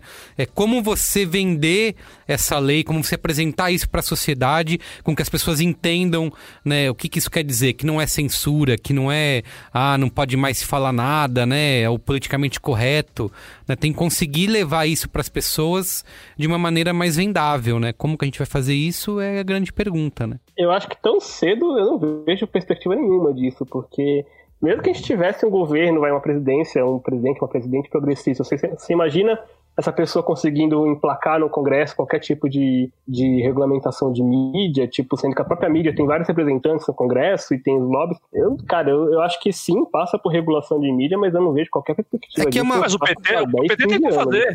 Era um projeto da Dilma e do Lula fazer a regulação dos meios. Só que é isso, uma vez que você fala em regulação dos meios, o jeito que, que o lobby da, da, da indústria televisiva, e é mais televisiva, porque o rádio não entra muito nisso, o lobby deles é, é de que é censura, que eles vão que eles vão querer ver isso antes, quando não é verdade.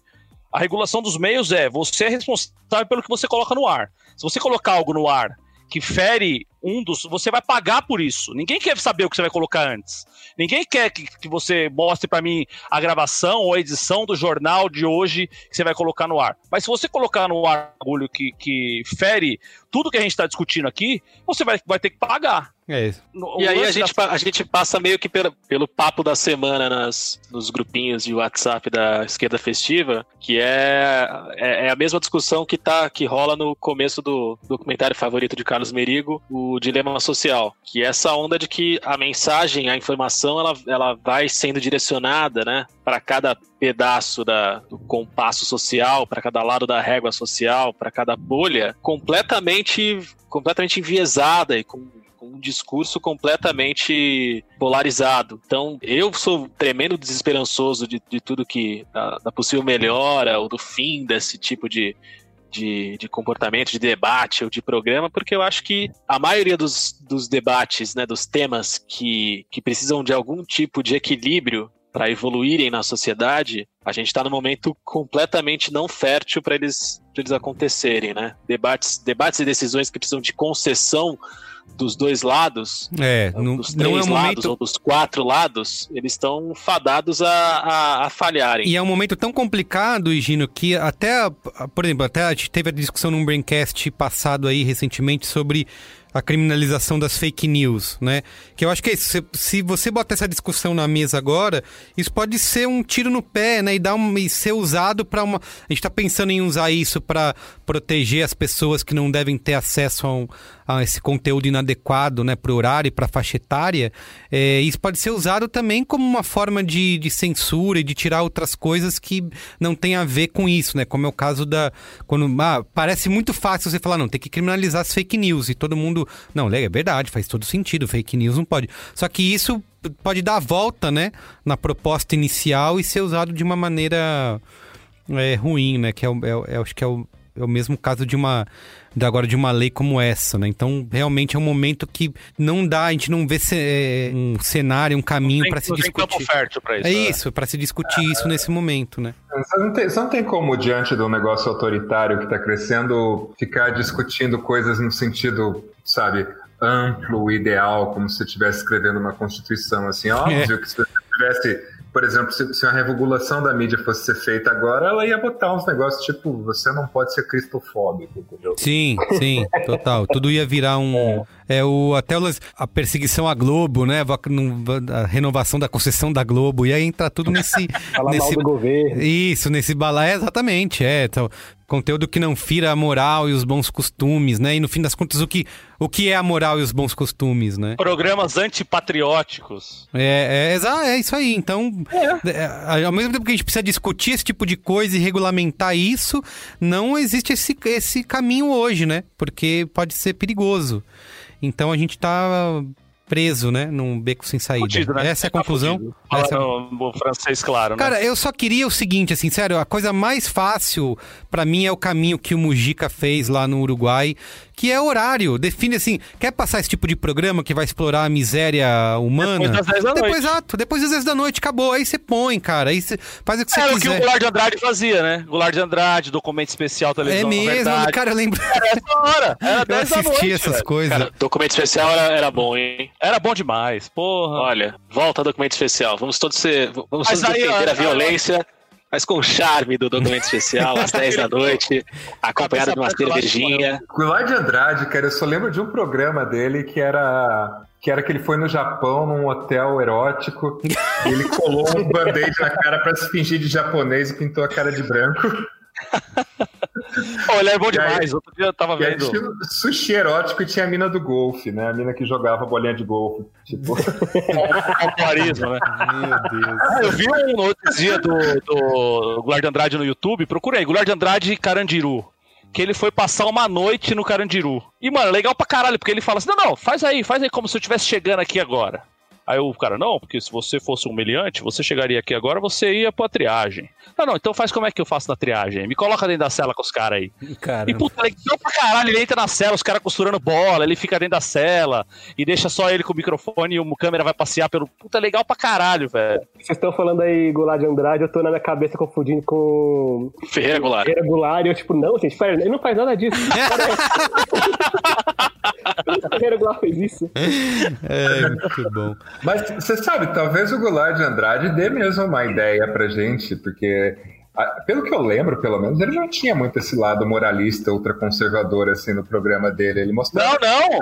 Ele, ia- ele, ele era um dos caras que mais fazia matéria com travesti em São Paulo, por exemplo. Mostrava os riscos dos travestis de apanhar na rua.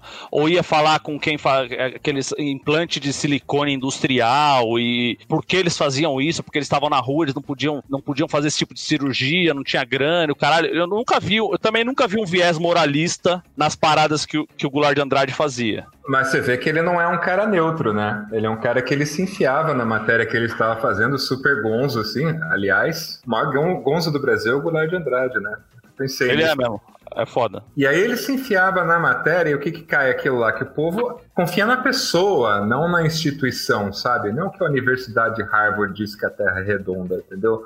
Mas o Datena disse. Então talvez realmente uma saída seja meio repessoalizar o jornalismo, assim, entendeu? E esses caras serem responsabilizados pelo que falam, né? Claro, mas isso é parte, ué. Quando você, quando você se coloca no coisa, você assume essa responsabilidade. Você não é um, uma cabeça falando, você não é um robôzinho, você não é um drone registrando a realidade, né? Neutramente. Você é uma pessoa fazendo aquilo. Sim. Então, é os, do- é os dois lados. Ao mesmo tempo que o jornalista assume a responsabilidade, é, ele também assume diante do público, né? O público passa a acreditar nisso porque é ele falando. É, mas então é a gente precisa criar a, a persona do Datena comunista Quem que, sabe, é. que, que grita e, e Não, é. esperneia, mas defende Ele- ele a representa reforma agrária. você. É, ele representa você, ué. Tipo, o jornalista te representa, de certa forma. É uma é uma ideia ousada, é uma ideia meio doida, talvez, sei lá, cara. Tem mil problemas pra se discutir nisso. Mas me parece que talvez, realmente, pelo menos, ah, vamos dizer assim, de um jeito um pouco mais. Como um princípio geral, a coisa ficar mais pessoal não, seria ruim, entendeu? Mas é muito tô- difícil. É só você ver como as pessoas adoravam o que o Celso Russomano fazia de entrar numa porra um mercado e pedir pra mulher tirar um, pa- um papel higiênico, uma caixa de fósforo e uma vela do pacote, porque ele queria comprar só aquilo. Ele falava com o gerente, o caralho. E as pessoas acham isso maravilhoso. Mas só que a gente tá tratando isso como se não fosse, fosse a político. Mas não é, né? Tipo assim, essas coisas a gente sabe que tem, um, tem uma política e tem um lado. É tudo que a gente está discutindo sobre o sensacionalismo, assim. É um sensacionalismo que sempre é conservador, né? Agora. É, eu eu, eu tô imaginando por outro lado já. Eu tô imaginando esse, esse Datena do mundo reverso entrando na TV às seis da tarde e falando: o maior produtor de arroz da América Latina é o MST. É por isso que tá barato o arroz, essa é a grande verdade. Eu espero alguma coisa por aí. Vamos assim. lá, vamos lá, vamos. Goulart de Andrade entrando lá no MST, cara. Vamos lá, Goulart de Andrade pegando no.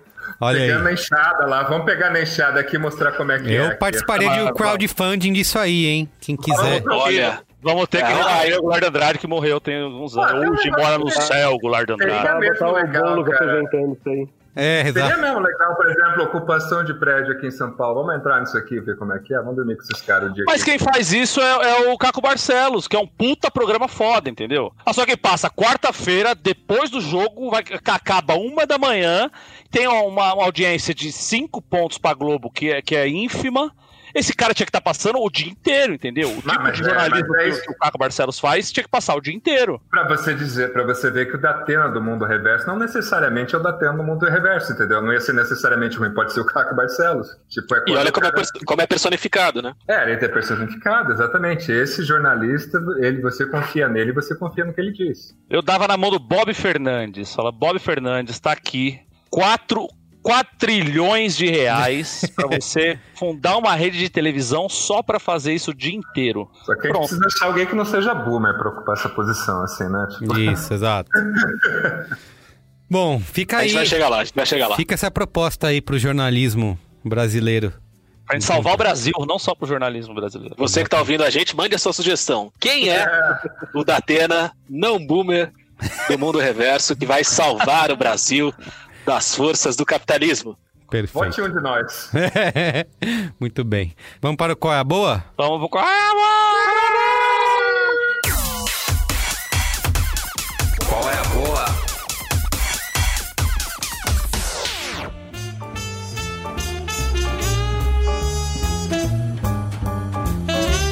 Quem quer comer?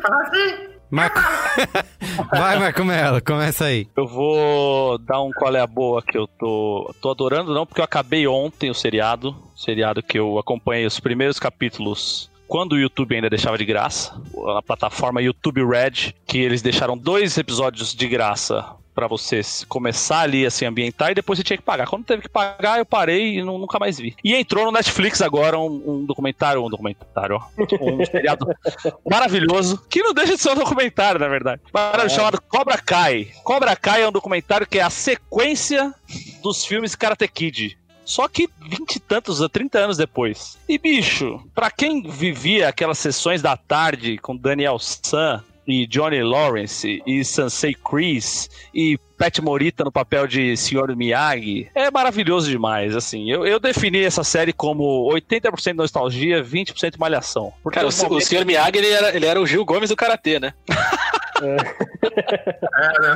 Não, e ele tinha bordões, né? Ele falava bordões pro Daniel San. E, bicho, é muito legal o seriado, cara. Assim, tem vários. Você tem que se abstrair como um seriado, uma peça de entretenimento. Assim, as, as cenas de luta, algumas são muito mal coreografadas. a- o plot das crianças ali é meio, meio É mais ou malhação enquanto menos. Power Rangers, né? É mais ou menos isso. Só que, cara, vale demais quando entra no modo Daniel San contra o Cobra Kai e o Johnny Lawrence e os caras pegando imagem de arque... as lembranças dos caras são pedaços do filme, eles caçam pedaços do filme, então o Lawrence tá lembrando que ele perdeu pro Daniel San.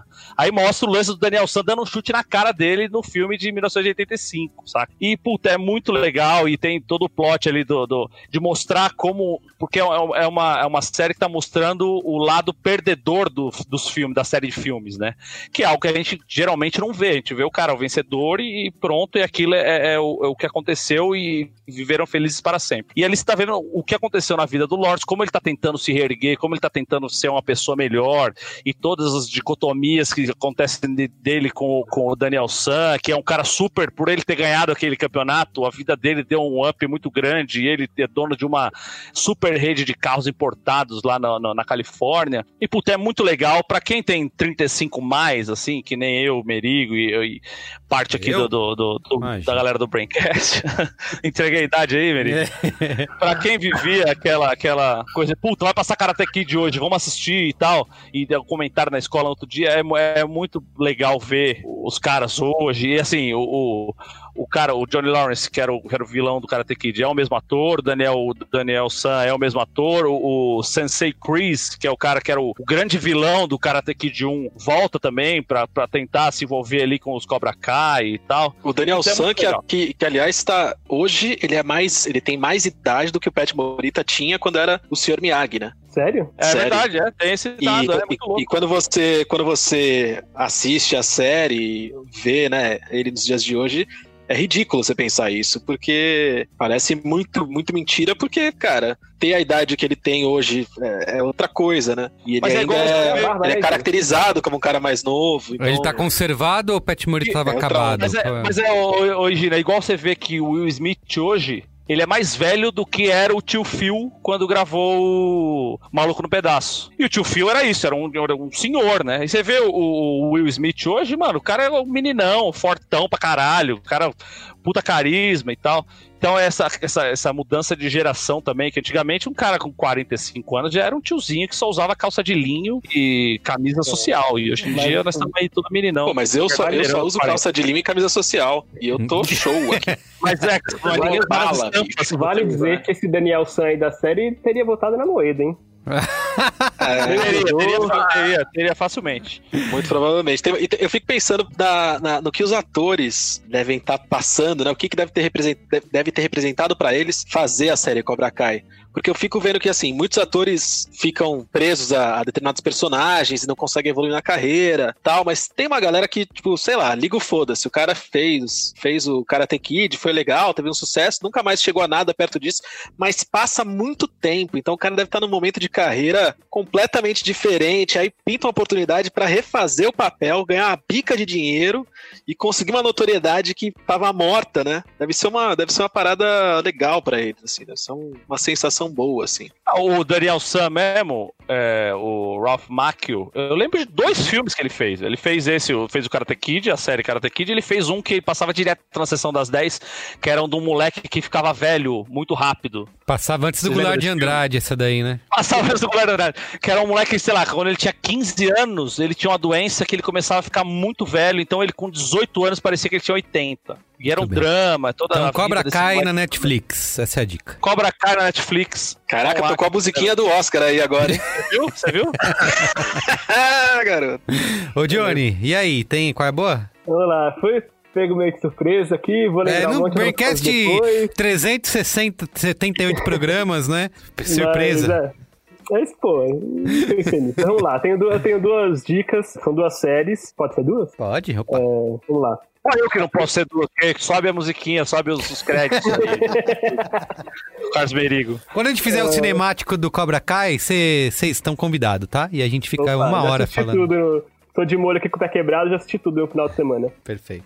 São duas séries, uma delas é, não é, não, ela é meio antiga, assim, ela não é nova, né? Mas eu descobri recentemente que é a Superstore, que é uma série que, se eu não me engano, é, tem. É, foi produzida por uma galera que também participou de The Office e tal, da produção. São quatro temporadas no, no Prime, acho que ela já tá na sexta agora, mas tem as quatro primeiras lá. Que é uma série que é sobre os funcionários de uma, uma loja, tipo um Walmart da vida, assim. E é estrelada pela menina que fez a Betty a Feia, aquela original. E aí é, é muito interessante que assim, é uma- é uma série leve, divertida e tal, mas que é sobre a galera que vive de salário mínimo nessa loja. Então, tipo, fala de várias questões sobre, sei lá, sindicalização, lei trabalhista, tipo, a mina que tem filho vai trabalhar no dia seguinte, sabe? É, imigração. Então é uma série bem legal, porque ela é divertida, ela tem um humor ali bem, bem gostoso e tal, os personagens são interessantes, mas ela também pega nesses assuntos que são, que me pare...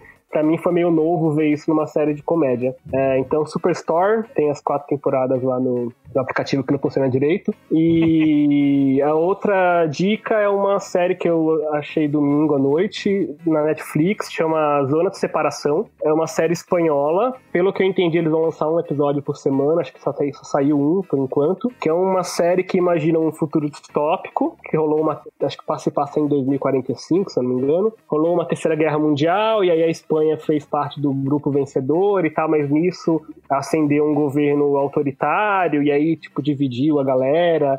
É meio documentário, né, do que a gente tá É, vendo. isso, é isso que eu ia falar. Uma série documental. E aí, enfim, o primeiro episódio foi legal. Não vou, não sei se daqui a um tempo vai ser qual é a média, mas o primeiro episódio eu achei interessante. Eu, eu gosto de ver essas narrativas que lá vão além do de Hollywood e série americana. Acho que é legal consumir esses conteúdos de outros lugares também. É uma dica boa aí, zona de separação. Perfeito, muito bem. Fábio, tem qual é a boa pra nós? Tem, tem um que é, é meio obscuro, assim, que não devia ser, que é The Tick. A gente tá falando de coisa nostálgica, lembra do Tick do- nos anos 90, Uhum. desenho do Sim, sim, sim. Azulão.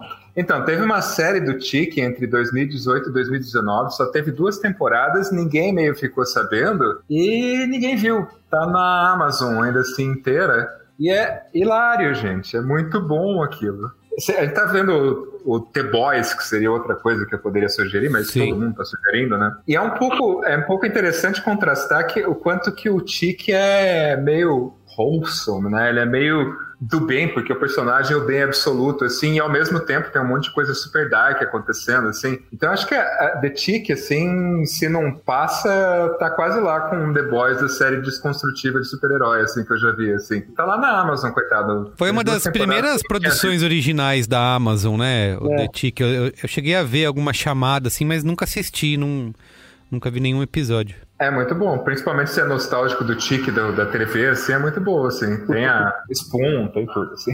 Muito bem. Bom, vou dar o meu qual é boa aqui. A gente tá numa fase, né, em que o Lovecraft, né, HP Lovecraft tá na moda, né, com... Teve, recentemente a gente falou no cinemático do filme A Cor que veio do espaço, que caiu do espaço, que é uma outra, que é uma adaptação de um conto dele, né?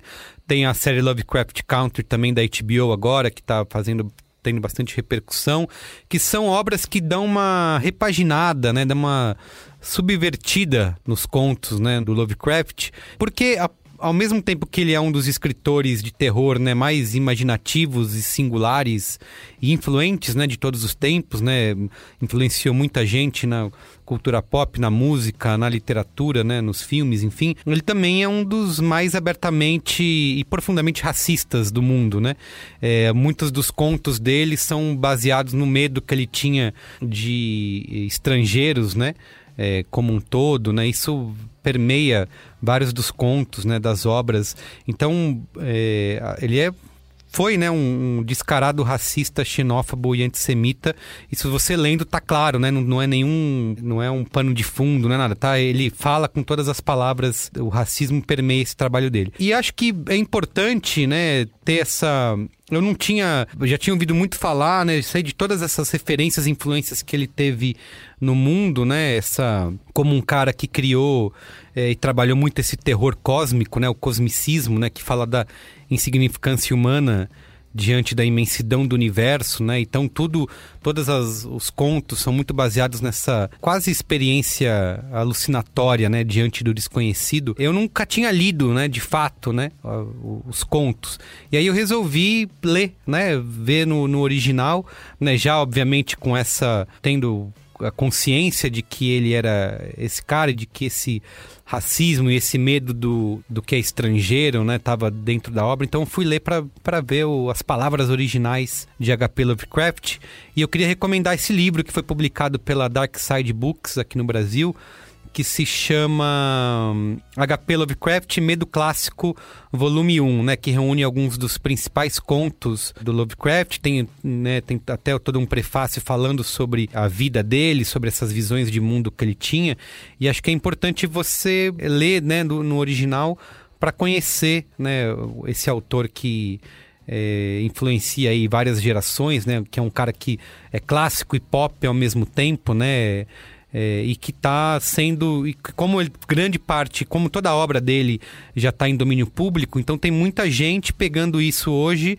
é, e dando uma outra versão, subvertendo, como eu falei, né, que esse filme aí, A Cor que Caiu do Espaço, dirigido pelo Richard Stanley, e é protagonizado pelo Nicolas Cage, também pega esse racismo da obra e, e transforma e usa isso de uma outra maneira, né?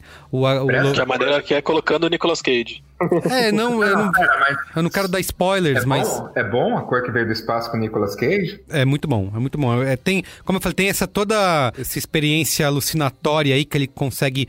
Porque é uma. É difícil adaptar, né? Porque a cor que caiu do espaço, quando você lê o conto, o livro é, não tem descrição do que, que é essa cor e no filme eles precisam é, colocar isso de uma maneira audiovisual, né? Então o filme é bem eficiente com o Nicolas Cage, com o Nicolas Cage em colocar isso no filme. É, e ele pega o racismo e dá uma outra, um outro lado, né? Então assista, eu não vou dar spoilers. E o Lovecraft, Lovecraft Country, que tá na HBO, também é isso, né? É totalmente um, um, uma obra que subverte o que o Lovecraft escreveu pega todos Mas sem os... o Nicolas Cage. Sem o Nicolas Cage. Pega todos os preconceitos que ele tinha e conta e usa isso para contar uma, uma, outra história, né? Uma outra visão. Todo o medo que o Lovecraft criou e, e, e a imaginação, né, do medo que ele criou para abordar racismo e preconceito é, de uma forma bem criativa. Então, vale ler né, o texto original e ficar. Porque acho que tem outras obras vindo aí. O Guilherme Del Toro já falou que vai adaptar coisas do Lovecraft, o Richard Stanley vai fazer mais, tem aí a série da HBO, enfim. Então recomendo você ler os contos de HP Lovecraft nessa edição muito legal, muito bonita da Dark Side Books, tá? Que chama HP Lovecraft Medo Clássico, volume 1. Tá bom? Prefácio de Nicolas Cage. Isso. Vai lá, Luiz Gino. Bom, eu vou dar um qual é a boa aqui, que foi a grande coqueluche da nossa bolha durante essa semana. Gerou debates acalorados, pessoas defendendo com paixão e ardor. Teu pai pessoas, adorou, né? Pessoas atacando. Calma que eu vou chegar no meu pai. Pessoas atacando de uma forma feroz e intensa, que é o documentário O Dilema das Redes. Documentário que traz pra gente um. O, de... o debate, inclusive, tá em cima disso, né? Não é um documentário que apresenta nada de novo pra gente, especialmente nós que somos bastiões do conhecimento e da tecnologia né, seres de luz na escuridão digital. A gente que sabe de tudo, que, como se comportar nas redes, como viver no mundo interligado, mas leva pro, pro populacho, né? Vamos dizer assim, Carlos? É a palavra que você queria que eu, que eu usasse? Populacho? Poderia. Então tá bom. Se tivesse o Nicolas Ah, o Cage, seria mais ainda. Seria mais populacho ainda. O Dilema das Redes é um documentário, cara, muito bem feito, muito bem produzido e que traz a grande, esse grande dilema, essa grande questão que ele traz é sobre a, a supervigilância e o funcionamento da, da inteligência artificial, do machine learning, do cu da cobra, para conduzir o nosso, o nosso comportamento, ditar aquilo que a gente assiste, não assiste, daquilo que a gente consome nas redes sociais, tendo como objetivo final só o lucro, né? Então essa é uma discussão grande no, no documentário e, o- e o que me parece mais interessante, né? Porque é aquilo que eu falei, não é um tema que é completamente novo, mas o jeito que ele é abordado é muito legal porque ele coloca ex-funcionários, ex-executivos, pessoas que, que tinham cargos de alto escalão, que tinham cargos de, de influência no desenvolvimento de, de, de produtos. Tipo, tem o cara que inventou o botão like, um dos co-criadores do botão like, por exemplo. Tem camarada que foi VP do. foi presidente do Pinterest e VP do Facebook. Ele coloca essa galera falando, ó, pessoal, saiu completamente de, de controle, as consequências para a psicologia humana são completamente alarmantes. A gente tem que fazer alguma coisa, porque do jeito que as redes sociais estão indo, com essa necessidade, esse funcionamento de, de investigação psicológica, entendimento do, de como a psicologia humana funciona e a dopamina que é apertada no- nos botõezinhos certos do nosso cérebro, isso saiu de controle. Então, é um documentário legal, gostoso de assistir, bacana. Se você, como Carlos Merigo, se considera um sábio demais para um conteúdo tão simplório, Aí eu- você. Você. Eu não fui falei isso, não. Você leu o grupo direito lá, Luiz Dino? Eu leio. Você, Ah, então- pode, Você- você pode assistir com a desculpa de que você quer armas para trazer o seu discurso para um, pra um lugar de mais palpável, mais palatável, eu diria. E para assim passar a palavra da liberdade e da justiça. Gostoso de assistir, não inventa roda e mostra para sua família. Eu, por exemplo, apresentei para o meu pai, ele adorou. E se você tiver interesse, tiver curiosidade em saber o quanto o meu pai gostou, manda uma mensagem pra mim nas redes sociais que eu compartilho com você conteúdo exclusivo. Você podia colocar isso na Branquesteria Gourmet, né? Pra quem. Então cancela, você não vai saber de nada do que eu prometi. Esse conteúdo vai só pros assinantes da Brancasteria Gourmet. 15 conto. Bom que tem aquela reação, né? Rimos muito, joguei, tele... joguei celular pela janela. b9.com.br barra cine. Você vai poder fazer parte do nosso grupo lá no Telegram e descobrir Vai as conferir. opiniões Vai de ter aí o, pai e o Gino. depoimento, o depoimento Contundente, né? surpreendente, surpreendente do meu pai. Eu nunca vi uma É. pessoa gostar tanto de um documentário. É, não, não, não dá spoiler, Marco. Não dá Tá bom, spoiler desculpa, porque desculpa, gente, desculpa. é isso aí. Muito bem. Mas é isso. Dilema, Dilema das Redes, assista lá, é bem gostoso. Perfeito. Então é isso, gente. É isso. Obrigado, viu? Foi muito bom estar com vocês. Obrigado, Fábio. Johnny, estreando, Valeu. volte mais vezes. Opa! Ih, Gino e Marco, né? Estão sempre aí toda semana. Ah, a gente é carne de vaca pra você, né? É. Pra você não, né? É o a gente é ponto- brócoli pra você. É o ponto alto da minha semana, Marco Melo, encontrar vocês aqui, tá? Valeu, gente. Obrigado, Fábio. Valeu. Convite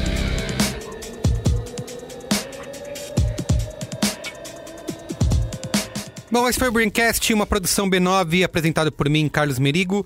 Hoje na companhia de Luiz Gino, Marco Melo, Johnny Brito e Fábio Marton. Eu faço coordenação geral junto da Juva Lauer e Cris Bartz. Apoio à pauta e pesquisa de Iago Vinícius. A produção é da Beatriz Fioroto. A edição é de Mariana Leão, com a supervisão de Alexandre Potashev e apoio de Andy Lopes. A identidade visual é do Johnny Brito. A coordenação digital é feita por AG Barros, Pedro Estraza, Iago Vinícius e Lucas De Brito. E o atendimento e comercialização por Raquel Casmala, Camila Maza e Thelma Zenaro. Tá bom? É isso? Tchau. Tchau. Valeu.